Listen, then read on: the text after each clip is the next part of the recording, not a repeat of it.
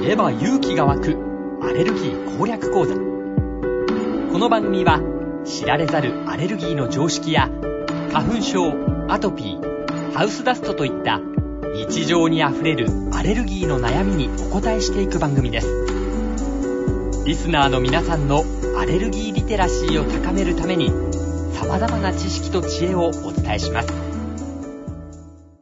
知れば勇気が湧くアレルギー攻略講座番組ナビゲーターの伊海雄一です。札幌市アルバアレルギークリニック院長、鈴木康信先生とお送りします。鈴木先生、よろしくお願いします。よろしくお願いします。さあ、鈴木先生、今回の気になる話題は何でしょうかえっと、マイクロソフトの話なんですよ。はい。で、マイクロソフトローンチド an AI アップデート to Bing っていうはい。字がありまして、えこれが、まあ、以前からお話ししてるチャット GPT え。はい。を、これマイクロソフトの Bing っていう検索、まあ、アルファベットで言うと Google ですよね。はあい。れに、あの、チャット GPT 入れ込んで、うんまあ、文章で検索できるようにしましたっていうのが、えっ、と、この記事なんですよ。ああ、キーワードではなく、キーワードではなく文章で文章でできるよはい。で、うんと、これのすごいのが、やっぱり文章で回答あったら、うんそれぞれに対して、あの、リンクが貼ってあるような形に、リンクが貼ってある形になって飛べるんですよ。はい。こその答えの中に、返してくれた回答の中に。はい。そうなんです。だから回答の根拠が確認することができるんですよ。あ、なるほど。その答えはどこから持ってきて、こうそうです答えてるんだっていうのがわかると。わかるんですよ。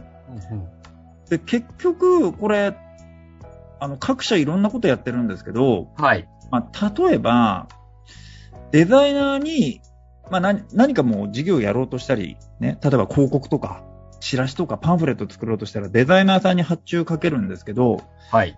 まあ、うちだと文章とか構成は全部自分で考えて、あの、デザイン、見やすいような色合いとかデザインだけやってほしいって、デザイナーさんに発注するんですけど、はい。デザイナーに発注してるのって、結局、自分の想像の範囲を超えたことをしてもらいたいからなんですよ。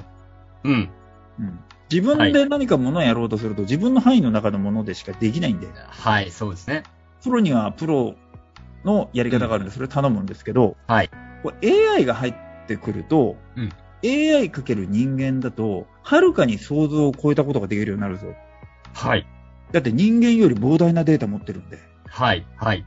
ね、めちゃくちゃすごいんですよ。で、さらにこれ、回答の根拠が確認できると、あの、嘘っていうのが、すごく少なくなりますよね。そうですね。うん。デマである確率がものすごい減ってくるんで、めちゃくちゃすごい世界になってきてるなっていうのが、今回の、えー私の意見でございます。なるほど。いや、でもこれ本当に、ビングね、まだ多分日本だとそんなにそれを使ってしょっちゅう検索してる人ってあまり多分いないですよね。うん。ままあ、あ、 Google や Yahoo 検索の方がまだ多いでしょうけど。でも Yahoo なくなっちゃうんじゃないですかね、これ。それはちょっと僕はわからないですけど。なんてことを、 急に。だって勝てないですよ、どう考えたって。それは まあまあ、ね、わからないですけど、まあでも、当然脅威にはなってくるでしょうけどね、そのチャット GPT を搭載した Bing が。まあ、広まってい規くと模が違うんで、なかなかね、これ、お金の戦いになっちゃったら難しいですよね。うん、そうなんですね。ただ、まあまあ、そういった素晴らしい機能がついた検索ができて、新しい検索の仕方がいろいろと広まっていく可能性すがごいうんあると、めちゃくちゃすごい。可能性とかもうそういう時代です。になっていると、時代時代。なっているということで、はそこに期待しているという鈴木先生でした。いでは、続いてリスナーの皆さんからの質問に答えていただきましょう。えー今回は30代保育保育士の方からいただきました、えー特に食べ物アレルギーのない子供がスイカを食べた後に口の周りに発疹、勝手にアレルギーっぽいと思っているそうなんですけれども、そういった発疹ができる時があります。こそのような時は何か気をつけたらいいでしょうかえースイカなどの売り系や青魚を食べた後に口の周りに発疹ができる子が多々います。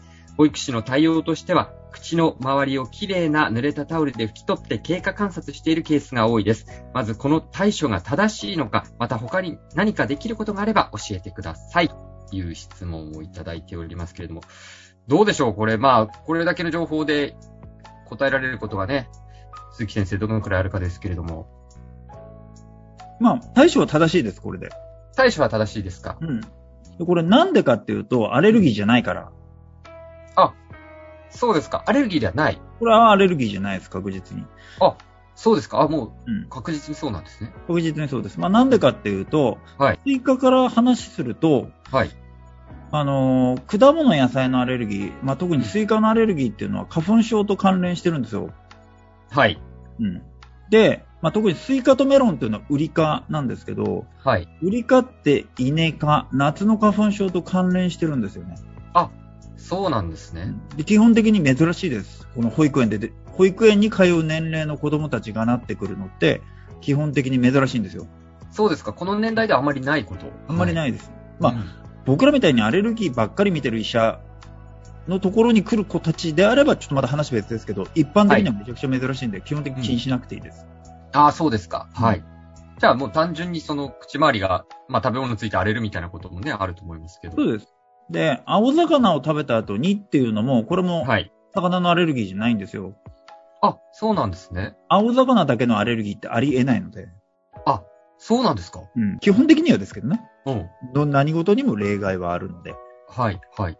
魚のアレルギーって全魚種アレルギーを起こす成分が共通なので、え、そうなんですか。基本的にね共通なんですか。全魚種共通、共通、完全に共通。へえ、あ、そうなんですね。うんまあ、なので、えっと、何か単体のアレルギーっていうのは基本的にはないんですよ。あ、そうなんですね。ピンポイントでこれっていうものはない。そう、はい唯一例外がサーモンぐらい。あ、サーモンは例外。例外。うん。ただこれちょっと難しいんで、はい。あんまり、あのー詳しく、詳しなく感じじゃない。覚えなくていいです。はい。あ、そうですか。例外がサーモンであるぐらいですね。 で知識としては。はい。知識としてはねはいうん。まあ、ただ、魚によってアレルギーを起こす成分の含有量が多い少ないっていうのがやっぱりあるので、はい。うんなので、ブワーって食べられない魚がいるんだけど、これとこれだけは食べられるみたいのが、魚アレルギーの典型例なんですよ。ああ、そうなんですね。で、さらに口の周りだけに保診できるってことないです。あ、アレルギーであれば。はい、ないです。じなゃあので、これは、荒れてるだけ。けだから。単純に荒れてるだけ。はい、はい。なので、対策としては、これ、服もそうだけど、うんつかなければ荒れないよねっていうことで、あの、食事の前にワセリンを塗る。ほう。食事の前に。前。はい。だから、ガードして弾いておくって感じです。なるほど。あ、もう、ガード膜を貼っとくと。忘れ貼っとてくで。あ、そうです。この時にもちょっとポイントがあって、はい。子供の口の周りって、本当の大人でいう口の周りじゃないんですよ。んどういうことですか頬と顎下も含めて口の周りなんですよ。頬と顎下、結構広い範囲ですね。子供ってだってそんなにうまく食べられないんで。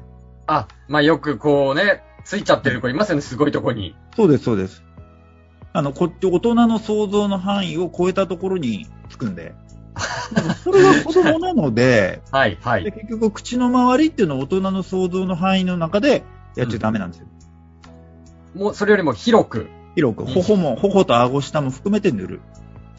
はあ、じゃあもう顔、離した半分ぐらい塗るぐらいのつもこりですか、ね。れチャット GPT とか聞いたら、いや、いいかもしれない。 子供の口の周りどこですかって言ったら。こういう時に使うん ですよ。なるほど。あそこも、鑑みて、含め鑑みてて答えてくれると。そう。人間の知識なんか信用しない。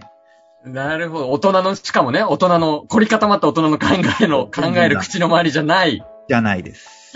なるほど。新しい提案を、あな、すごい、リンクしましたね。だってそうなんですあそうだ、そうか。そういう使い方も できるんです、ね。できます。はい。なるほどあ。肌がね、デリケートで荒れやすい子ってことなんで、はい。食べるのうまくなるまで繰り返しますよ、これ。ああ、そうですか。だから予防するのが一番です。なるほど。まあ、それはさっきおっしゃってた、ワセリンを塗るとバセリン。はい。っていうことですね。そういうことでございます。わかりました。ありがとうございます。ということで、30代の保育士の方、お聞きいただけてるでしょうか。まあ、アレルギーではね、ないということなので、まあ、口の周り、そうしかも、大人の考える口の周りではなくて、広い範囲で、ほっぺたのあたり、それから顎下まで含めた広い範囲で、範囲を、えー事前にワセリンで覆うという対策、ぜひなさってみてください。ということで、知れば勇気が湧くアレルギー攻略講座札幌市アルバアレルギークリニック院長鈴木康信先生とお伝えしてきました。鈴木先生、ありがとうございました。ありがとうございました。